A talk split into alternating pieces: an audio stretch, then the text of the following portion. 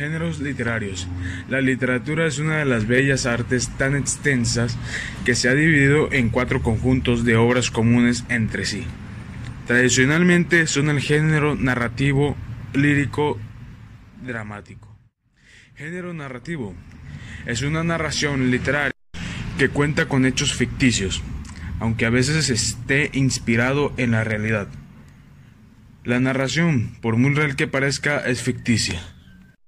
El narrador habitualmente usa la tercera persona del singular al narrar, aunque también es frecuentemente la primera persona cuando el principal protagonista de la narración es el propio narrador del hecho. Con el nuevo Listerine Whitening Extreme, logra una sonrisa más blanca en 5 días después del cepillado. Listerine Whitening, desata el poder de tu sonrisa más blanca y saludable.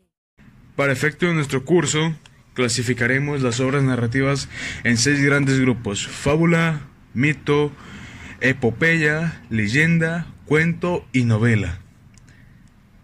Empecemos con género lírico. ¿A qué se refiere? Se refiere a la poesía, la cual suele estar escrita en verso, sujeta al ritmo de la rima y la métrica. Un aspecto importante de la lírica es, el, es la expresión de sentimientos a través de figuras literarias o retóricas. El género lírico se divide en géneros mayores y menores de la lírica. Géneros mayores de la lírica. Entre estos se encuentran los himnos, la canción, la oda y la elegida. Y la elegia, perdónenme la vida. Géneros menores de la lírica. Encontramos la madrigal, epigrama y letrilla. Vayamos con un género, género dramático.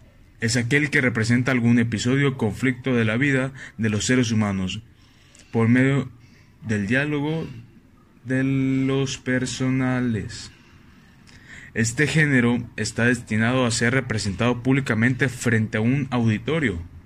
Por lo tanto, abarca todas las obras que se escriben para el teatro y que son susceptibles de ser representados. Se dividen en géneros mayores como tragedia, comedia y drama.